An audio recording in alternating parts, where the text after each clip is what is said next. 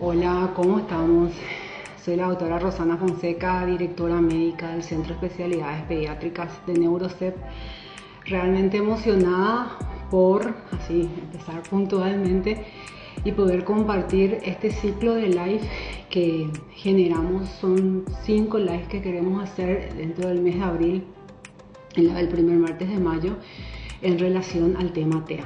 Entonces vamos a invitarle al doctor Néstor Sánchez que que comparta con nosotros a la doctora Claudia Álvarez. Esperamos que se vayan conectando. Que quiero mencionarles un poquito por qué quisimos organizar este live, ¿verdad?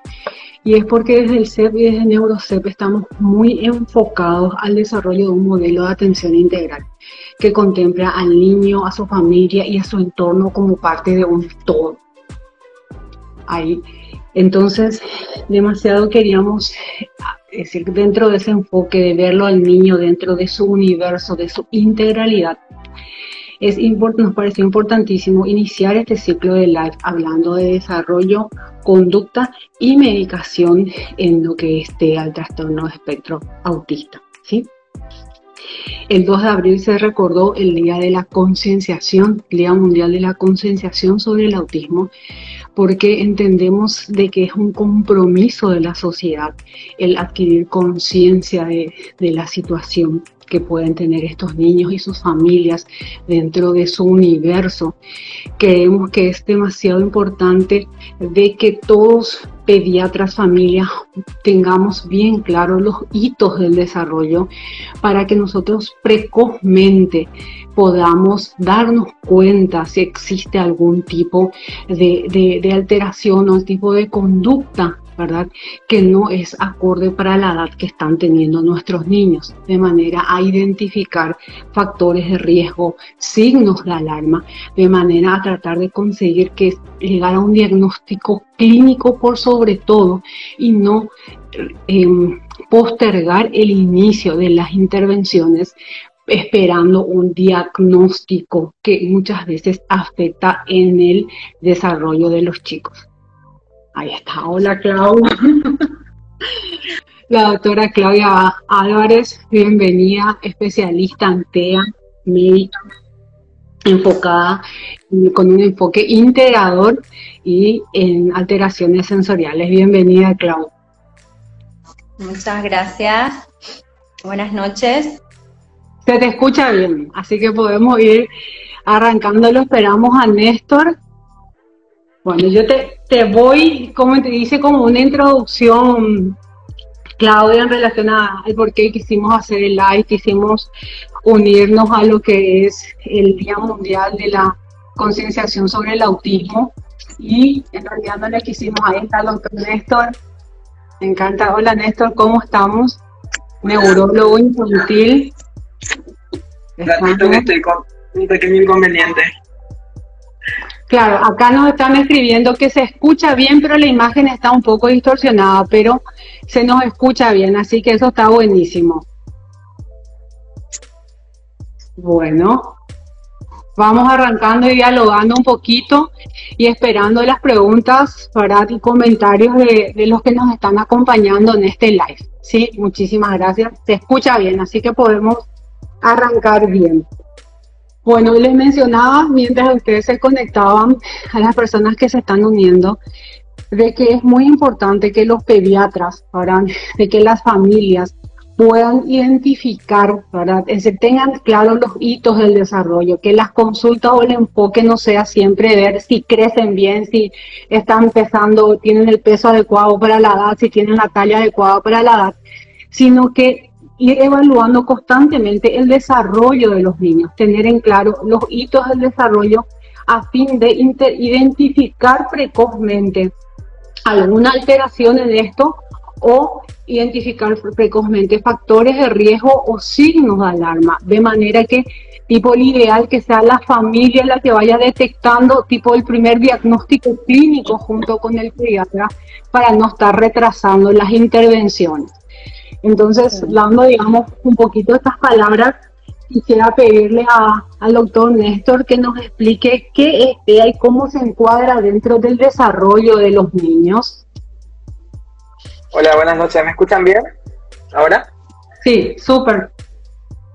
Bueno, Clau, tomamos la posta entonces más o menos como para como para ir a esa definición del desarrollo, cómo nosotros es diferenciamos en qué, cuál es el punto en que nuestro desarrollo está bien, está presentando alteraciones y cuál es la diferencia entre una alteración del desarrollo, un desvío del desarrollo, como se, se, habla. Nosotros hablamos de desarrollo eh, típico o atípico, o en el caso más gentil de, decir un eh, desarrollo eh, esperado, ¿verdad? A un desvío del desarrollo. Y cuando hablamos de un desvío del desarrollo, nosotros tenemos, como bien mencionaste, hitos en el desarrollo que son necesarios que se cumplan para que un, un, sistema nervioso o un cuerpo completo, porque cuando hablamos de sistema nervioso la gente piensa que es solamente el cerebro, pero el cerebro tiene conexiones que van para, para todos lados. Entonces nosotros lo que podemos eh, eh, fijarnos es en, en, algún hito del desarrollo que no se está cumpliendo o en las señales de alarma que nos, nos cuentan cómo se está desarrollando ese desarrollo, ¿verdad? O sea, nosotros necesitamos que los niños cumplan ciertas, eh, ciertos requisitos porque el desarrollo es progresivo, es continuo, es, es secuencial entonces, si hay cosas que no se están haciendo como se deberían hacer, eh, yo creo que ya nos estamos, eh, ya tenemos señales de alarma que ameritan una evaluación del desarrollo ahora.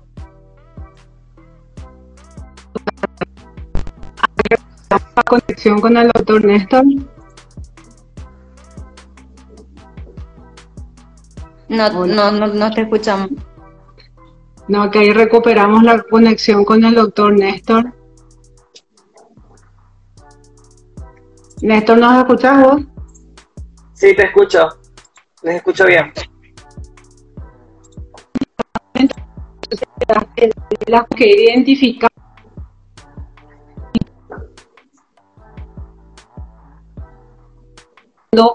despertando la, la, alerta, la alarma, cuando tenemos como dentro del desarrollo, ¿verdad? Y lo que te preguntaba, no sé si llegaste a escucharlo, cómo, eh, qué es lo que entendemos por TEA y cómo se encuadra esto dentro del desarrollo. Sí, eh, sale, sale un poco entrecortado tu, tu parte. Eh, Claudia, ¿me escuchan bien? Sí, Yo te, escucho, bien. Ah, ah. bueno, el trastorno del espectro son un conjunto de síntomas que se pueden asociar a algunos trastornos neurobiológicos y la que tiene es que tiene niveles intelectuales muy variados. Por eso es que es, eh, se lo llama trastorno del espectro. ¿Está?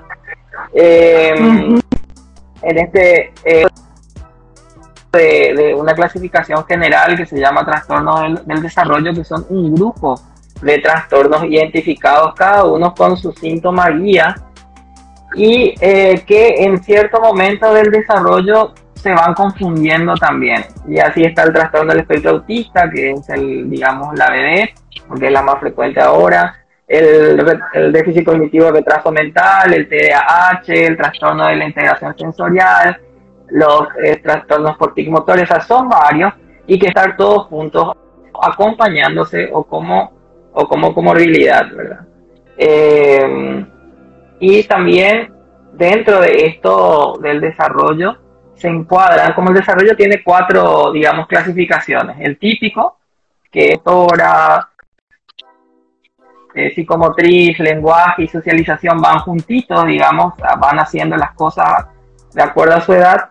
Trazo, que es cuando todos los componentes se eh, van retrasados, ¿verdad? Por ejemplo, tiene seis meses y no sostiene la cabeza, yo, algo así. Y está el desvío del desarrollo, que es donde corresponde eh, están este tipo de trastornos como el trastorno de espectro autista. ¿Por qué desvío? Porque lo motriz sigue bien, lo psicomotriz está, lo adaptativo está más o menos, pero el lenguaje y la socialización es como que hacen un desvío, siguen avanzando, no se frenan, ¿está? el niño va mejorando, pero no va adquiriendo desarrollos como, como tiene que ser, o sea, con el objetivo de socializar, porque el desarrollo es eso. La punta, o sea, la, la meta del desarrollo es la socialización y para eso utiliza todo lo, lo sensorial, todo lo motriz, todo el lenguaje y todo lo comunicativo para lograr eso. Ya, no, perfecto. Pero entendió mucha idea y si de repente alguien quiere que aclaremos algo que fue diciendo el doctor, nos escribe y lo repitiendo.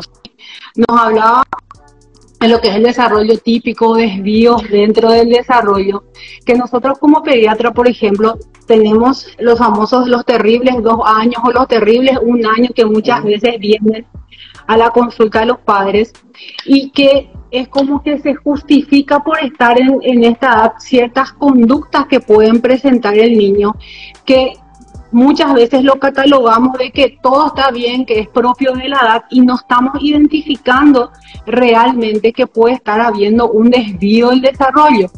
Entonces, te, quería, te quiero ver, Claudia, unas palabras sobre cómo diferenciamos nosotros, nosotros papás, nosotros pediatras mismos, esto que mencionaba Néstor en relación al desvío, cómo diferenciamos el berrinche, el berrinche de lo que es un desvío del desarrollo, Hasta qué punto es conductualmente esperable una, un, un berrinche o hasta que desde qué punto está siendo en realidad un desvío del desarrollo.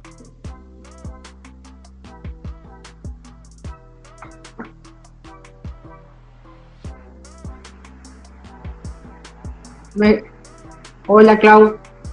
Hola, yo me desconecté, perdón. Ahora recién me, conecté otra vez. No, te decía que mencionaba, Néstor, el tema del, del, del desarrollo, ¿verdad? De los tipos del desarrollo típico y de lo que se llama desvío del desarrollo. Y muchas veces nosotros en consultorio los papás están los terribles dos años, los terribles un año, suelo decir yo, en que los chicos ya empiezan a entender más lo que quieren y no magnifican eh, si es bueno o malo y empezamos con los llantos, con que se creen milanesas, suelo decir que dan vueltas en el piso, pero hasta qué punto nosotros tenemos que, digamos, desde cuál es el punto que en el que se diferencia como un berrinche normal para la edad a un desvío del desarrollo de este chico de manera que nosotros como pediatras o como padres tengamos que despertar el alerta? Básicamente los berrinches propios de la edad, ¿verdad? Porque yo siempre suelo hacer la broma en el consultorio, incluso nosotros los adultos tenemos berrinches cuando nos dicen que no, que no podemos comprar algo o la tarjeta no, no nos pasa, ¿verdad? Ya tenemos un, una, ¿Qué son los berrinches? Los berrinches son una forma de reaccionar a la frustración, ¿verdad? Y eso está dado por el nivel de maduración que tenga esa persona. O sea, como bien mencionaste y describiste, eh, a la edad de dos años, entre los dos y los tres años que se produce en el desarrollo normal de un niño, se produce la independencia física, motora, tienen una fortaleza más, ya, ya pueden caminar solos, ya saben trepar, de repente prueban trepar y les parece re cool trepar, ¿verdad? Y aunque sea a un lugar peligroso, no miden el, el, peligro, pero para ellos es súper divertido. Cuando nosotros les decimos que no trepe, ahí viene el berrinche propio de la edad, ¿verdad? De que es un ah. niño que, está queriendo explorar. Cuando nosotros hablamos de un desvío del desarrollo, una sofistea, ¿verdad? o de cualquier crisis de, de, de, alguna alteración en el desarrollo, hablamos cuando primero tenemos una magnitud exagerada, ¿verdad? Es un, un desborde exagerado, la reacción no es proporcional al estímulo. Ahí automáticamente nosotros tenemos, no es que está queriendo llamar la atención, no es que son chantajistas. Eh, una de las cosas que a mí me molesta mucho es que en pleno siglo XXI todavía se siga hablando de que los chicos manipulan, ¿verdad? En realidad los chicos se expresan. ¿Cómo se expresan? Con llanto, ¿verdad? Y la magnitud del llanto es, la, eh, eh, es directamente proporcional a su madurez, ¿verdad? Un niño que, que, que, malinterpreta algo va a reaccionar de forma explosiva con pánico ¿Y qué pasa con los berrinches propios del, desvío del desarrollo? Son esos, son así exagerados, son eh, prácticamente inmanejables, eh, son difíciles de consolar y una, una desconexión. Eso es muy importante tener en cuenta. Los niños eh, en, etapa de desarrollo normal, con desarrollo típico, ellos cuando hacen un berrinche mantienen la conexión con el, con el cuidador o con el adulto a cargo, porque ellos están buscando eh, modificar la respuesta o están buscando una respuesta. Cuando hay un desvío en el desarrollo, hay una desconexión de eso, es, es mi explosión y yo y, el, y, lo que me detonó y nada más. O sea, es, son, son crisis, nosotros le llamamos crisis, no berrinches, porque eh, no hay, o sea, se puede negociar hasta cierto punto, pero hay una desconexión total de, de yo suelo describir el, la, la, la crisis típica, es cuando se tiran para atrás, no miden lo que hay atrás, o sea, no es que se dio la vuelta, miró, acá me voy a tirar, qué gusto, no, se tiran para atrás, se revientan la cabeza, uno trata de llamarle por su nombre, no hay conexión visual, no hay consuelo, no, no buscan el, el, el, vamos a decirle, la contención de la persona que está, hay una desconexión total y generalmente eh, viene con, con ese con esa sobrecarga de, de, el desborde emocional, ¿verdad? Que incluso con la contención del adulto les cuesta manejar todavía, o sea, no se consuelan fácil. Sí, sí se, se, reentiende y, lo hablamos y es importantísimo resaltar, es decir, la forma en que consolamos y la forma en que los papás, digamos, mantienen, digamos, la emocional, la estables emocionalmente para poder contener y de manera que realmente podamos magnificar, entiendo, si el niño es consolable o no, porque si el niño está digamos, desorganizado en el berrinche, los papás están más desorganizados, creo que no sabemos quién tiene que contener para poder, digamos, evaluar o magnificar realmente ese, ese, esa respuesta exagerada del niño, como lo mencionas. Y ahora tenemos el otro espectro que solemos ver dentro de la consulta pediátrica, de que es como que como papás demasiado queremos que nuestros hijos sean más inteligentes, que sean especiales, que sean diferentes, ¿verdad? Y vienen a la consulta de repente padres que te mencionan, no me hace mucho caso mi hijo, pero es, está jugando todo el día y está, le encanta ordenar, doctora. Tiene un año y medio, por ejemplo, el niño me dice, le encanta ordenar las cosas por colores, le encanta ordenar sus pañales, le encanta ordenar nuestros zapatos. Entonces, es normal, es esperable que un niño a un año y medio esté teniendo esa conducta tan ordenada, tan inteligente que muchas veces nosotros no despertamos la alerta. No, justamente, justamente lo que yo te estaba, lo que había mencionado en, en la primera intervención de que el desarrollo es secuencial y es progresivo, los niños necesitan ser desordenados al principio porque dentro de ese desorden ellos exploran y tienen una mayor cantidad de estímulos. Cuando, cuando los niños dentro de, del rango de edad cronológica que no corresponde, como me decís, un niño de un año y medio, dos, tendría que estar desordenando, metiendo el dedo en todos lados, buscando experiencias, él se limita a hacer algo predecible y ordenado, ya es una señal de alarma, porque quiere decir que su cerebro está priorizando cosas que no, no le van a volver funcional con el tiempo, le está privando de experiencias que él, su cerebro va a necesitar para construir su desarrollo posterior, ¿verdad? La, otra cosa. No, es eh, interesantísimo.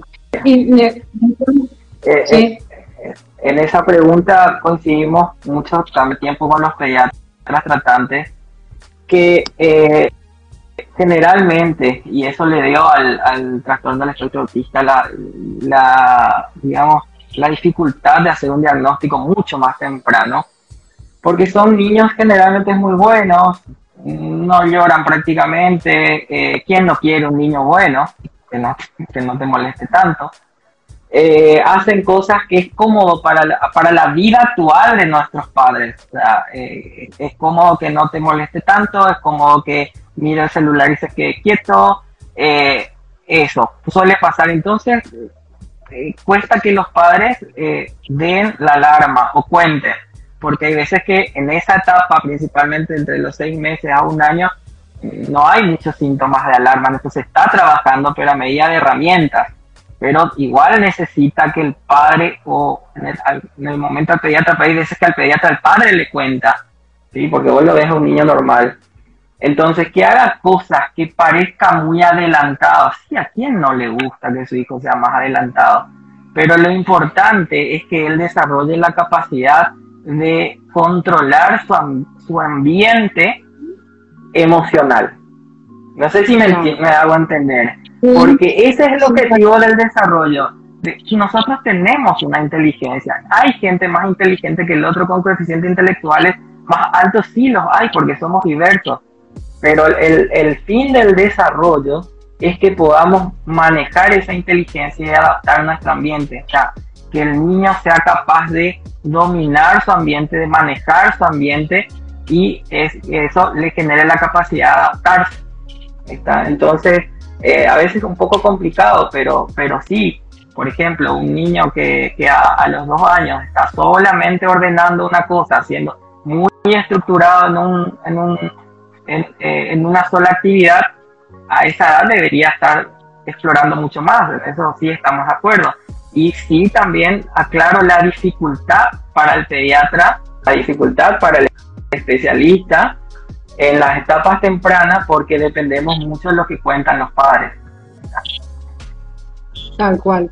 Y ahora que, mencionaste, por ejemplo, el, tema del, celular, ¿verdad? Sabemos que por recomendaciones los niños hasta los dos años eh, no es recomendable que tengan una pantalla enfrente, ¿verdad? Porque puede constituir como un factor confusor en realidad, ¿verdad? Tanto a favor o en contra de un diagnóstico precoz. Entonces, les pregunto, entonces, Néstor o Claudia, ¿cuáles podemos considerar nosotros como elementos confusores, ¿verdad? Para llegar a un diagnóstico precoz. Mencionaste, por ejemplo, lo de celular. ¿Qué más podría ser de manera que nosotros manejemos ese concepto para ir, porque el pediatra es como un contenedor familiar, ¿verdad? Es decir, de contener a la familia e ir marcando no solo, insisto, todo el crecimiento, sino esas pautas de desarrollo, esas pautas de crianza incluso, que va involucrado mucho esto. Y como decir, ¿quién no quiere un niño que se quede tranquilo, quieto, cuando es lo normal? A veces digo, preocupate si se queda quieto y en silencio, porque eso es lo que no tenemos que esperar en un niño pequeño. Entonces, ¿Cuáles podríamos decir que son elementos que pueden confundir, trazar el diagnóstico o la, identificación de cierta alarma? La, experiencia marca con las pantallas inteligentes que sí es cierto, genera una, una cierta adictividad por, eh, por el, la hipersecreción de adrenalina en las ganglios basales eh, y eh, también puede generar una disminución, una, una, una disminución de la tolerancia la frustración pero no te vuelve TEA el celular. si bien te aísla, si bien te hace más berrinchudo, porque se acaba mismo ahora, eh, tuve problema de señal y quise tirar el teléfono. Y imagínate un niño que está viendo Pepa y de repente se corta y te, quieres tirar todo lo que hay. Eh, pero la pantalla inteligente en un niño ya que trae de base un trastorno del, desarrollo, o sea, que lo viene trayendo más, aumentan los síntomas. ¿está? O sea, aumentan eh, esa, eh, aumenta la irritabilidad, aumenta eh, la, la, no socialización, pero y en algunos trastornos, por ejemplo, pueden aparecer ya las estereotipias, que son más signos de alarma, y principalmente eh, en esos casos va más la irritabilidad, que es lo que, lo que causa las pantallas inteligentes al, suspender eso. Em, pero eh, hay que sacar un poco el mito de que las pantallas inteligentes te vuelven TEA, no te vuelven TEA, te, te dan ciertos síntomas, pero una vez que uno empieza a limitar y a estimular correctamente, el niño va abriéndose. Eso es el caso que tenga un desarrollo típico, pero ponele. Eh, Juan, que tiene un año, siete meses, em, ya no venía hablando bien. Sí, se, eh, se, expresaba un poco, te mira, responde al nombre, le metes celular. y está un autista que entra al consultorio y dice, es TEA, es TEA. Le sacas el celular, estimulas un poco, mejora eso, pero mantiene el trastorno del lenguaje, o sea, mantiene el retraso del lenguaje. Hay algo de base y después vas estimulando eso. O sea, eso, eso nomás es lo que quiero cerrar, es que las pantallas pueden empeorar la situación o pueden dar algunos síntomas, pero no, no son culpables de, que un niño se vuelva TEA. Claro, no, yo me refería, yo tengo como dos experiencias, ¿verdad? Yo tengo el caso de dos pacientes que pensé que, que eran chicos con TEA, ¿verdad? Porque se quedaban como los abuelos, le daban el celular todo el día, iba a la, venía a la consulta y él estaba como extraído en su mundo, ¿verdad? Se hizo las evaluaciones y el diagnóstico en realidad era que era como un huérfano digital, era un niño que estaba todo el día con pantalla, entonces estaba abstraído en su mundo. La, ausencia de afecto es también una causa principal de trastornos del desarrollo. Claro. Está dentro de las causas. Y por otro lado, el tema de que en que los papás justifiquen, no lo que pasa, esto te dijiste, que terminó su, su dibujito, terminó esto, por eso no más se pone así, ¿verdad? Y en realidad estamos teniendo como berrinches exagerados porque terminó su dibujito y no estamos magnificando la importancia de la intervención precoz en ese chico. ahí, por ejemplo, ahí, por ejemplo, se cortó la imagen, hizo el berrinche, pero el niño tiene que ser capaz, bueno, se cortó, no hay más, o le decís no hay más, y busca otra cosa para hacer. Cuando ese berrinche es repetido, exagerado, no consolable, hay desconexión, como dijo Claudia, zapateo, aleteo, y ya es algo que, que, no, no nos parece lo habitual de un berrinche, porque el berrinche eh, tiene que ser controlable y consolable.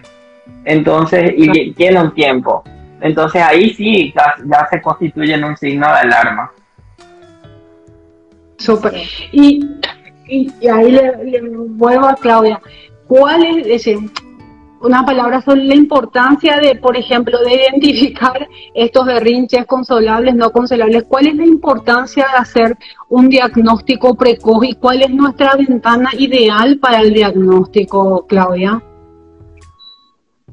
El tema del diagnóstico precoz se defiende y se busca, es un desafío internacional a, a nivel de la comunidad científica porque está justamente científicamente demostrado que cuanto más temprano se hizo el, diagnóstico de desvío de desarrollo o de algún trastorno, algún, algún retraso en el desarrollo, eh, se disminuye la discapacidad social y la dependencia que genera cualquier alteración en el desarrollo. Incluso se, se, se disminuye a casi nada las comorbilidades que ya son psiquiátricas, las, las comorbilidades que ya son así muy discapacitantes, porque como hablamos nosotros de neuroplasticidad, el desarrollo se basa en eso, el desarrollo de, la persona no es solamente hasta los 20 años y después nos pudrimos, ¿verdad? En realidad el cerebro y nuestro cuerpo sigue creciendo, sigue generando, eh, reparando células, generando conexiones, generando eh, circuitos neuronales. Entonces, cuando nosotros hablamos de un diagnóstico temprano, es para tratar de aprovechar esa ventana de neuroplasticidad que es máxima antes de los 5 años antes de los cinco años tenemos un cerebro blandito, maleable, súper absorbente de todos los estímulos que pueda recibir, así sea estímulo negativo o positivo, y entre los positivos evidentemente está el pool de terapias que podamos indicar para eh, tratar de, de, ¿cómo se dice?, de fortalecer las áreas en las que ese niño no está logrando sus hitos en el desarrollo. O sea, si nosotros hablamos de un diagnóstico temprano, lo ideal sería mucho antes de los cinco años, porque a partir de los cinco años hay, un, hay varios estudios que ya demostraron que el diagnóstico después de los cinco años aumenta muchísimo la discapacidad y la dependencia a las personas o a los cuidadores. Y básicamente nosotros lo que buscamos con la intervención terapéutica del diagnóstico temprano es ofrecer terapias que aumenten la, autonomía y mejore la calidad de vida de esa persona y de su familia, ¿verdad? No que tengan una persona que sea dependiente de por vida. Total, clarísimo, ¿verdad? Y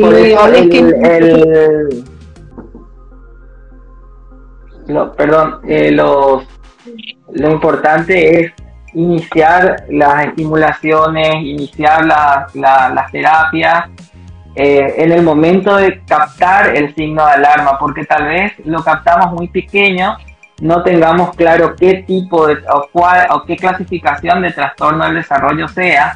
A veces uno, eh, la, gente, la familia, entiendo, los profesionales mismos se encuadran dentro de lo que es voy al diagnóstico, necesito el diagnóstico, pero por eso están los signos de alarma y en desarrollo los signos de alarma el inicio del tratamiento. Ahí se empieza y en el camino se va reevaluando, se va viendo, porque esto es clínico, ¿sí? Esto es clínico y el, diagnóstico se hace con un equipo terapéutico mejor, porque ellos, eh, han demostrado que hasta el, hasta el mayor experto en neurodesarrollo, eh, solo, sin un equipo, puede hacer un diagnóstico en un 50% y en un equipo aumenta hasta el 90% y con las herramientas aumenta al 95%. Entonces sigue siendo esto multidisciplinario. Totalmente. Me, me, encanta y hay un montón de cosas porque hay experiencias que uno va viendo dentro del consultorio y quiero resaltar esta, lo que mencionaban, el diagnóstico antes de los cinco años, el, el pediatra, terapeuta, los padres, ¿verdad? enseñar ese compromiso con la familia, es decirles, esto es lo que espera. Hay una mamita que preguntó, por ejemplo, mi hijo tiene dos días de vida y se le desvía el ojo. Eso es esperable porque ellos no enfocan, mami, ya te respondo, todavía no enfocan, pero pediatras se integren en explicar e ir evaluando o ir trazando los objetivos de desarrollo que podamos tener para llegar a este diagnóstico. Eh,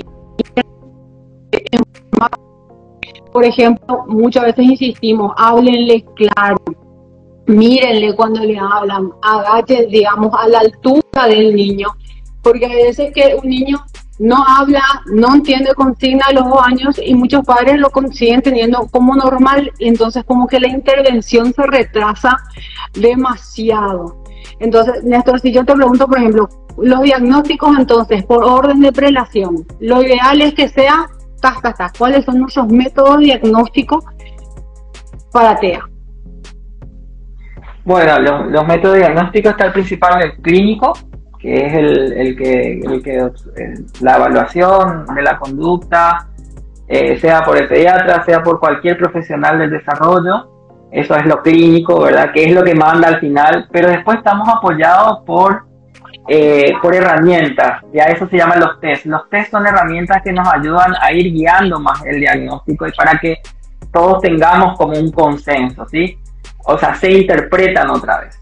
Entonces, eh, tenemos los test screening, ¿sí? que son, digamos que entre un grupo de niños que vos tenés en un jardincito, ¿te acuerdas de Manitos al Viento? Tenemos el, grupo de niños, pasamos el screening a todos y ese screening nos va a decir, bueno, de 10 niños, 4 tienen síntomas de alarma, ¿sí? No les da el diagnóstico eso, sino que dice, bueno, a estos tres niños vamos a hacerle una evaluación más profunda. Entonces ahí tenemos, pues volvemos a reevaluar clínicamente y tenemos los otros test que son de categoría 2, que digamos que son test también, donde a esos síntomas de alarma le va marcando más importancia o no, y si te dice, sí, esto dentro de todo eh, estimulándose va a ir bien, o esto no, pasemos a una evaluación especializada. Y tenemos los test que son ya más, eh, más estudiados, estandarizados, largos, y que tienen también una indicación. Y ahí está el famoso ADIRIA 2, el ADR, que es una entrevista para padres, se hace con un profesional y los padres son solamente. Y, y el ADO2, en este, en este momento, que es, eh, son un grupo de, este, de juegos y estrategias eh, que lo hacen con el niño de acuerdo a la edad y si tiene lenguaje o no. esos datos se suman, se multiplican, se dividen, se pasan a tablas, es un trabajo tremendo. Y esos resultados se comparan otra vez con los criterios clínicos del DSM5 o del CIE10 para ver si cumplen los criterios. Por eso incluso hubieron veces que test de Aviria 2 dieron positivo, pero en la clínica no da. Entonces vamos buscando otros diagnósticos, vamos simulando. Estos test lo que nos ayuda son cuando tenemos dudas clínicas, cuando eh, no, no es tan clara la cosa y tenés que ver si va para un espectro de lenguaje, para un espectro autista, para un déficit cognitivo. ¿Por qué? Porque estos ya son niños más funcionales, o sea, tenga el diagnóstico que tenga, serán funcionales y hay que clasificar, no etiquetar. La gente dice le etiquetamos, no, hagamos un diagnóstico para poder para poder eh, estructurar una estrategia. ¿Por qué? Y Claudia sabe, eh, por ejemplo, todos los niños necesitan psico, fono, teor, ¿verdad? A todos les indicaría eso, pero no todos los niños trabajan de la misma manera. Tienen sus virtudes, tienen sus defectos, tienen sus, eh, sus cosas que hay que trabajar. Por eso es que tratamos de clasificar y ver cuál, en qué trabajamos en cada niño.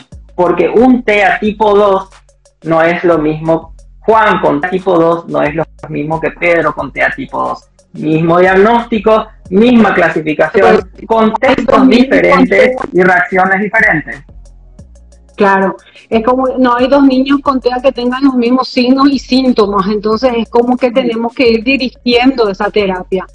Clau, clarísimo, priorizar lo que es la, los signos de alarma, ¿verdad? los factores de riesgo y que lo manejemos desde la base, llámese familia, primeramente, ¿verdad? Y pediatra, que es este trabajo en conjunto para identificar precozmente, clínicamente, plantear el diagnóstico e incluso iniciar una terapéutica, porque así como lo desarrollaste, en llegar a desarrollar todos los test, uno puede retrasar los procesos. Y acá te pregunto, te pregunto, claro, porque acá una de las dos preguntas que, que lanzaron.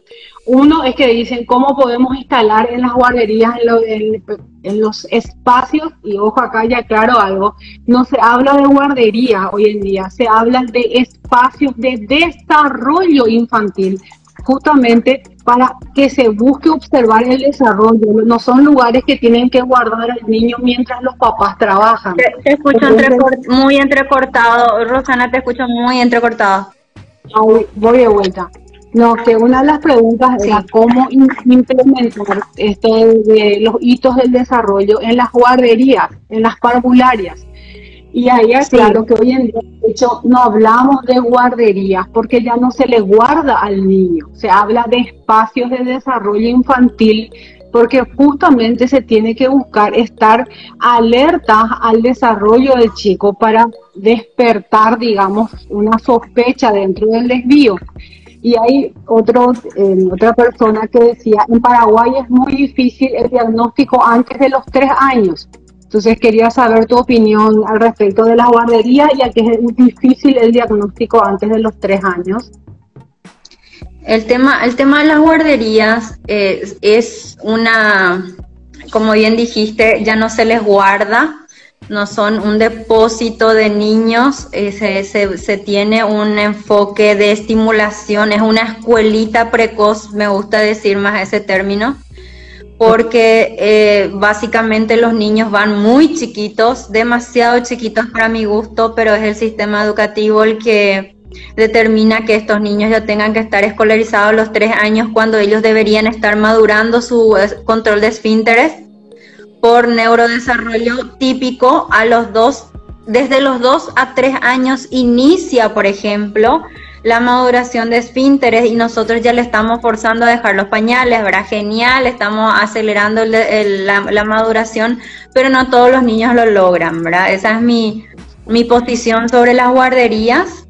Em, lo, ideal sería que haya un, un acompañamiento del desarrollo esperable, se consideren los retrasos en el desarrollo y se busque ya, como dijo Néstor, em, las causas de esos retrasos, porque un chico que no madura, que no habla, que no juega, que no comparte, ya tiene que ser una señal de alarma en la guardería, para la familia, para el pediatra, de buscar dónde está el, el palo en la rueda para que esa, ese desarrollo deje de girar como debería, ¿verdad? Independientemente del diagnóstico que vaya a tener después ese niño, ya hay que detectar ese retraso o esa, esa falta de, cumplimiento en el hito. Y respecto al, al, diagnóstico dentro de los tres años, es un desafío hacerlo dentro de los tres años porque tenemos mucha contaminación en la crianza tradicional. Y esto yo sé que probablemente me va a volver impopular, pero nosotros tenemos muchos vicios de crianza, eh, establecidos por, de forma cultural. Y tenemos también un estilo de vida moderno que no acompaña el desarrollo de los niños, ¿verdad? Vivimos en duplex, ya no hay pasto, ya no hay patio, ahora, eh, eh, esa, esa socialización de antes se ve coartada, irse a la plaza es peligroso, nos vamos una vez al, a, la, a, la, semana, o sea, son cosas que van, eh, vamos a decirle, limitando lo que sería una estimulación del desarrollo más amplia y más nutrida. estos niños crecen con pantallas eh, vemos niños de seis meses con el celular viendo dibujitos, ¿verdad? Son niños que se están privando de un montón de estímulos que deberían recibir, pero como bien dijo Néstor, ninguno de esos, de esas privaciones de, esos estímulos causan TEA, pero sí eh, van creando señales de alarma, van, eh, vamos, a decir, vamos a decir, va desenmascarando lo que es, lo que es una base, una predisposición o una debilidad en lo que viene a ser el desarrollo. Hay chicos que eh, se pasaron toda su vida viendo televisión, eh, nunca apagaron la televisión, pero son habladores, pero y socialeros y tienen y son así el líder de la manada en la guardería, ¿verdad? O sea, es bastante complicado realizar el, diagnóstico antes de los tres años por toda esa contaminación cultural, eh, sociocultural que tenemos. Tenemos que agregar eso, la violencia naturalizada que tenemos. Eh, los niños, ningún niño se desarrolla bien, sanamente dentro de un marco de violencia y nosotros tenemos violencia en la tele, en las noticias, en la casa, en el patio, en el vecino, en todos lados. Entonces son e, esas cosas afectan el desarrollo eh, emocional y el desarrollo emocional eh, eh, afecta el, no sé, la interacción y un montón de, aspectos que, que son importantísimos en el desarrollo típico. Claro, no, y, y, yo le agregaría algo más y, te pido unas palabritas que se nos está terminando el tiempo, que creo que un gran impedimento para un diagnóstico precoz antes de los tres años, que sería la ventana ideal para llegar al diagnóstico, es la negación que tiene, que puede tener la familia e incluso los mismos médicos a tipo justificar, no, es chiquito nomás por eso es así, no le malcría a su abuela por eso es así, y tenemos como una negación a aceptar que algo no anda bien. Entonces creo que ese puede ser también uno de los grandes motivos de no poder llegar más precozmente a una sospecha clínica. Yo como pediatra general hablo de sospecha clínica, ni siquiera hablo de hacer test, de sospecha clínica.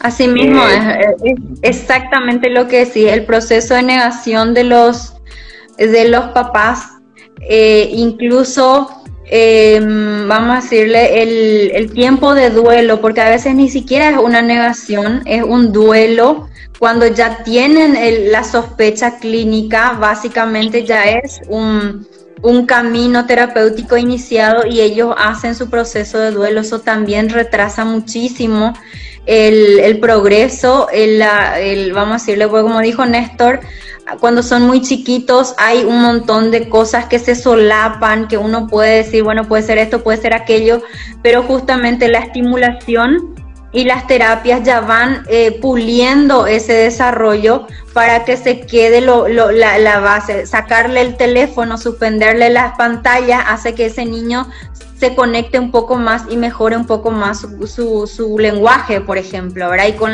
con el mejoramiento del lenguaje, eh, mejora la socialización y él puede expresar su, su, frustración y se hace entender y entiende mejor lo que le, lo que le dicen los papás y disminuyen los berrinches.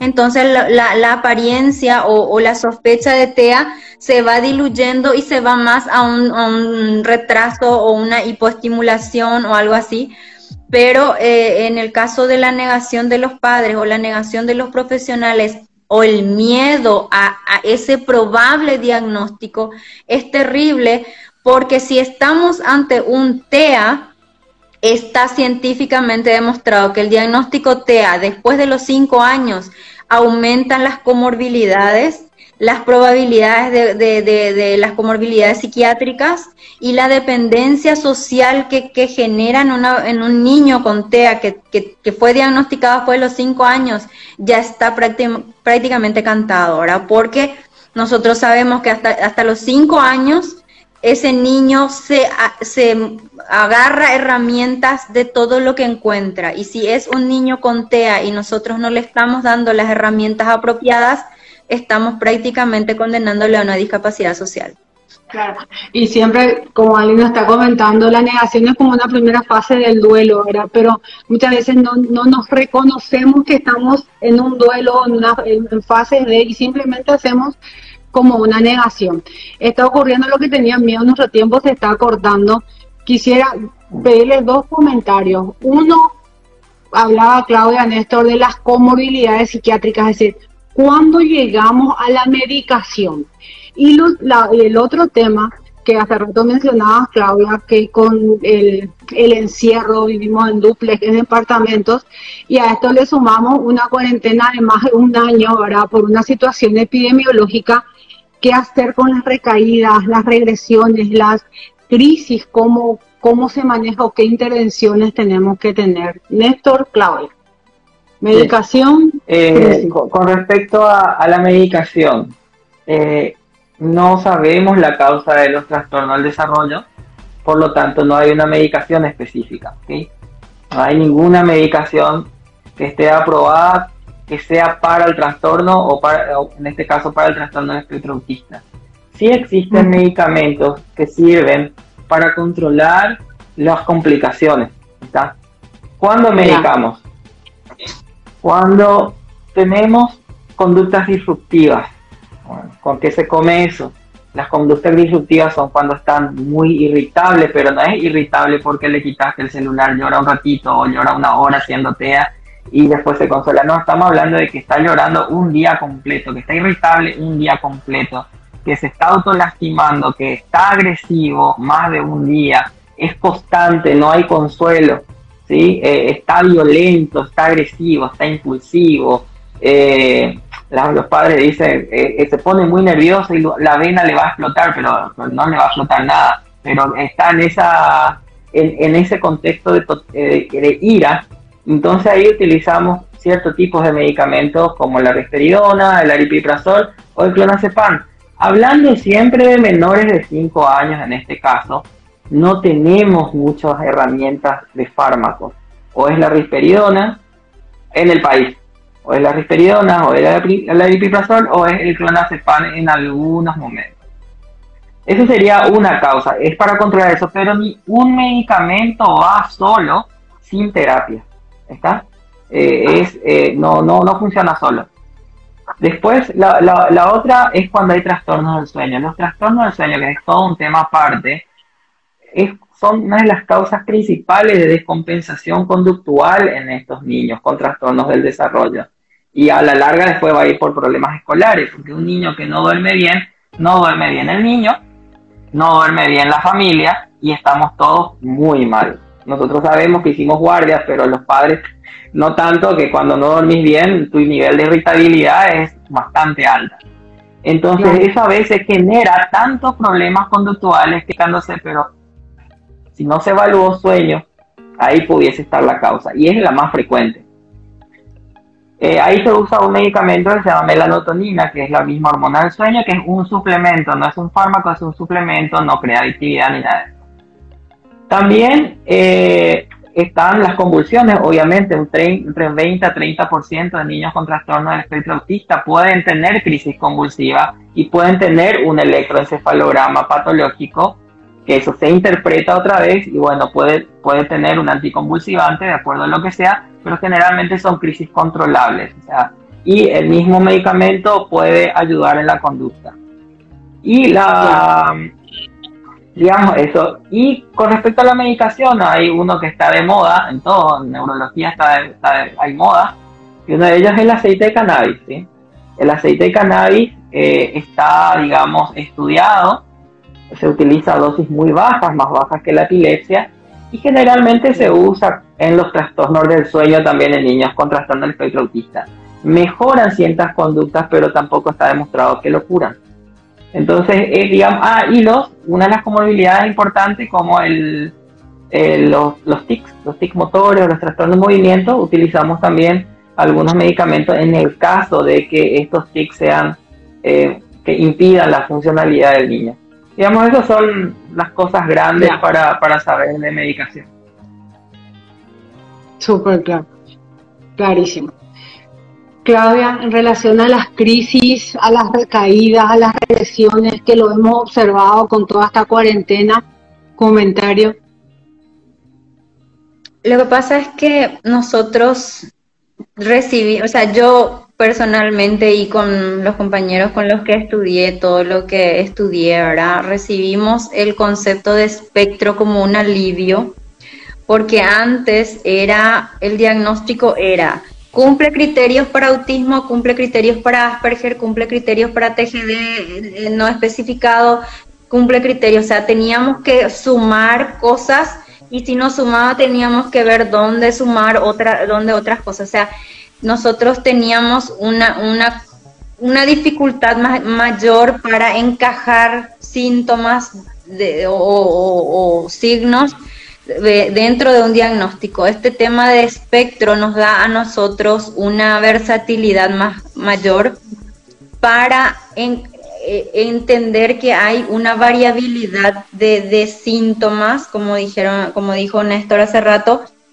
que podemos tener TEA, eh, o sea, TEA nivel 2 en dos personas, pero tienen una sintomatología variable o unos signos o unas características eh, variables.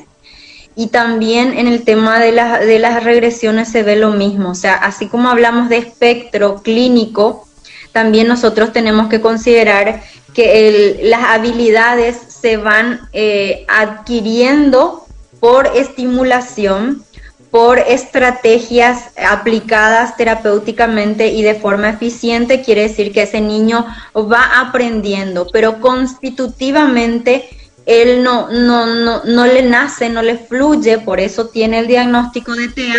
Entonces, ¿qué quiere decir? Que ese esfuerzo de, de, recurrir a esas estrategias aprendidas, practicadas terapéuticamente, en algún momento se ven, vamos a decirle, colapsadas o sobrepasadas por las demandas externas o internas. Muchas veces hay regresiones por procesos internos de los niños, de las personas.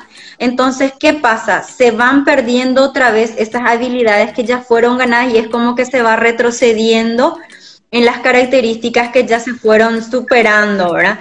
Entonces, ¿qué se hace en esos casos? Siempre, de hecho, en todo, en todo, en todo, hasta en, no sé, yo creo que en pediatría, cuando hay un diagnóstico de diabetes, eh, o en geriatría, cuando hay un diagnóstico de diabetes, siempre se reevalúa, ¿verdad?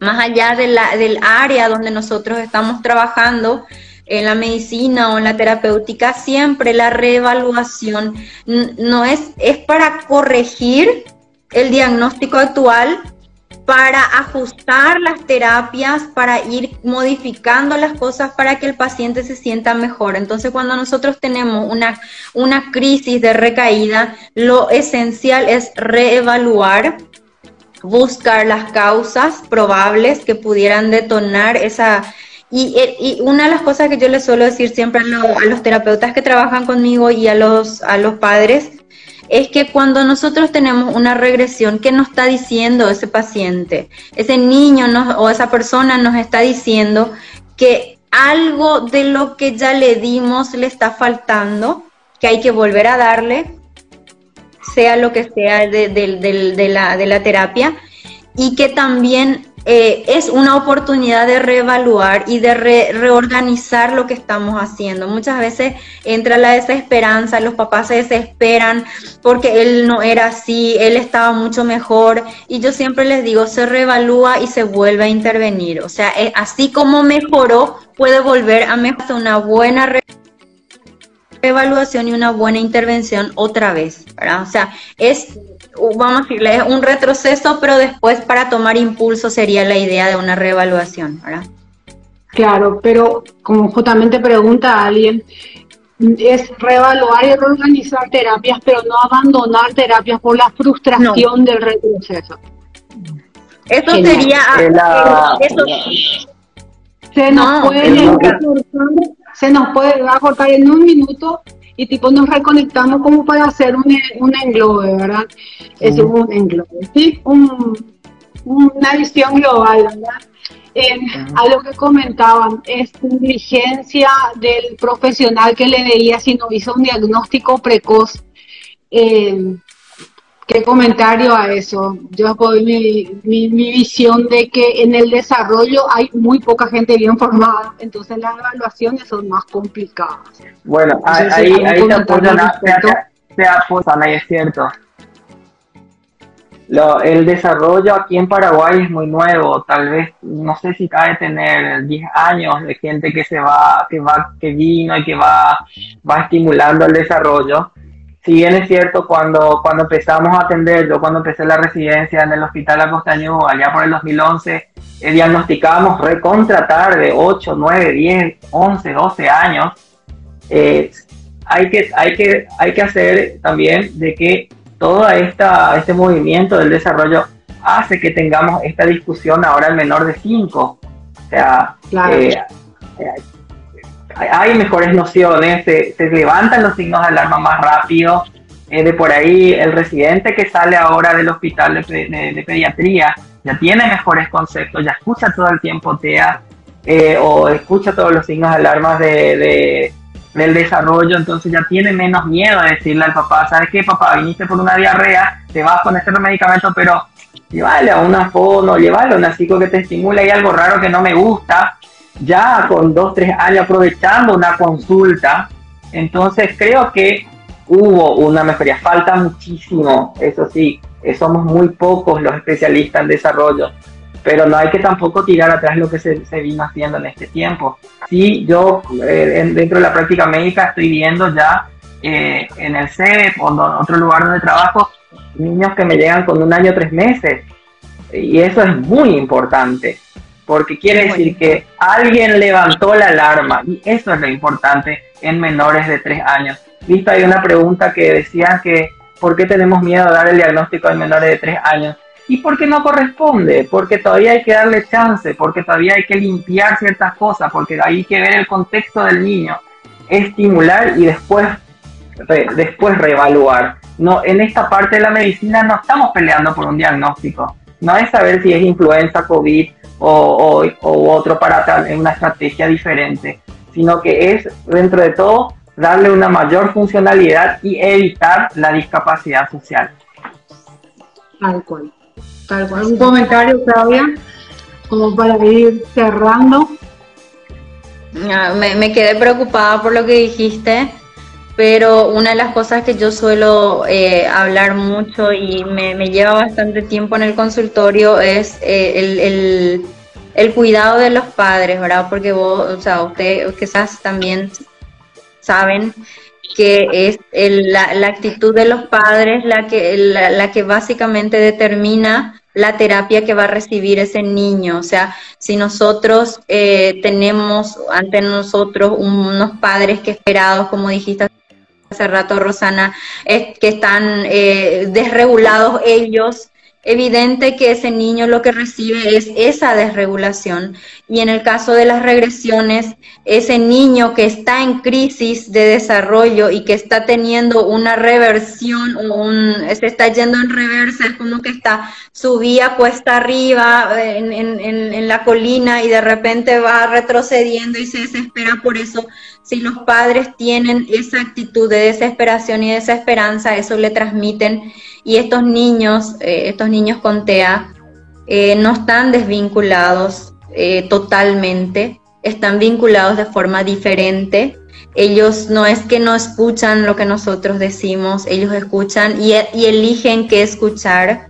Entonces es muy importante cuidar ese detalle de la, de, como dijo Néstor, de la estimulación, de, priorizar la funcionalidad y disminuir la discapacidad de ese niño más allá de los rótulos y más allá de lo que nosotros estamos viendo ahora, porque de repente eh, vemos un chico que está muy afectado, que no habla, que está súper desregulado y eso le da cierta desesperanza y desesperación a los padres, pero yo siempre les digo, busquen sigan buscando, investiguen, eh, eh, hagan las terapias, si no, si no ven resultados, cambien a otras terapias. Estos niños necesitan mucha estimulación y hay que aprovechar que son niños y que son maleables y que aprovechan mejor esa estimulación para que cuando sean porque todos quieren que sus hijos lleguen a la universidad, ¿verdad? Todos queremos que nuestros hijos lleguen a la universidad y trabajen bien y se casen, ¿verdad? Pero ustedes se imaginan los desafíos que, que, representan para, para, un niño con TEA todo eso. Y para cerrar, con respecto a, hay, hay algo de la medicación que he visto acá en las preguntas. Eh, cualquier niño, o sea, los efectos colaterales de los medicamentos independientemente al, al, trastorno del espectro autista o, o, lo que tenga la persona. Todo, todo fármaco tiene efectos colaterales y en eso los médicos, principalmente los pediatras, también soy pediatra, tenemos el gran poder de que sabemos controlar y los citamos cada tanto y les preguntamos los efectos colaterales y los leemos y vemos. Usamos dosis pequeñas siempre, siempre controlamos y particularmente le, solemos decir en, tanto en el centro de especialidad o en otro lugar, si le des mal a tu hijo, suspende y volvemos a reevaluar Está porque hay, hay los fármacos como todo, le vas bien, le puede ir súper bien y fue milagroso y fuiste el genio, como le puede ir súper mal. Pero siempre avisamos eso porque cada niño responde diferente a la medicación. Entonces por eso es que esto se volvió tan multidisciplinario que yo antes, por ejemplo, unos años atrás, el médico indicaba una medicación por ser médico. Pero ahora, trabajando en esto y siendo especialista en, en los trastornos de desarrollo, cada vez me doy cuenta que requiero mayor información de mi equipo terapéutico para iniciar una medicación. Y a veces queda como que, ¿y por qué el doctor no lo inició? Pero vos psicóloga, vos fonoaudióloga, no me escribiste un informe donde me detallaste por qué consideras que pudiese estar medicado. O sea, tiene que haber esa, esa información. Particularmente en el CEP siempre enviamos por lo menos un resumen y va aclarado, considero no necesario esto, pero está abierto a todos, está en los mails, está el WhatsApp, entonces los terapeutas que no, no, no están dentro de un equipo, eh, qué sé yo, eh, un, eh, un centro que no sea del CEP, puede, puede tranquilamente llamar al, profesional o escribir un informe para que el padre entregue y ahí vamos viendo qué es la preocupación, porque al fin y al cabo es su paciente que me envía a mí para que evalúe a su paciente. Entonces, ese respeto tenemos que tener entre colegas y entre terapeutas, y más que esto, es un equipo terapéutico. Al fin buscamos el, bienestar del niño y también el bienestar de la familia, de los padres principalmente, que son los cuidadores. Claro.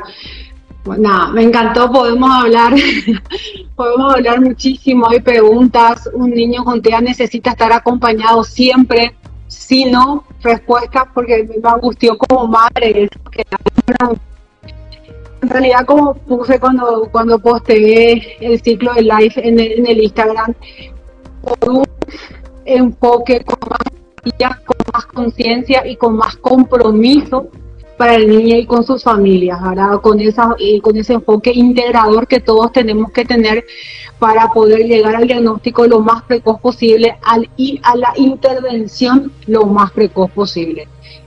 Claudia, Néstor, muchísimas gracias. Un placer ser equipo con ustedes y para que el equipo siga creciendo por el bienestar de todos nuestros niños.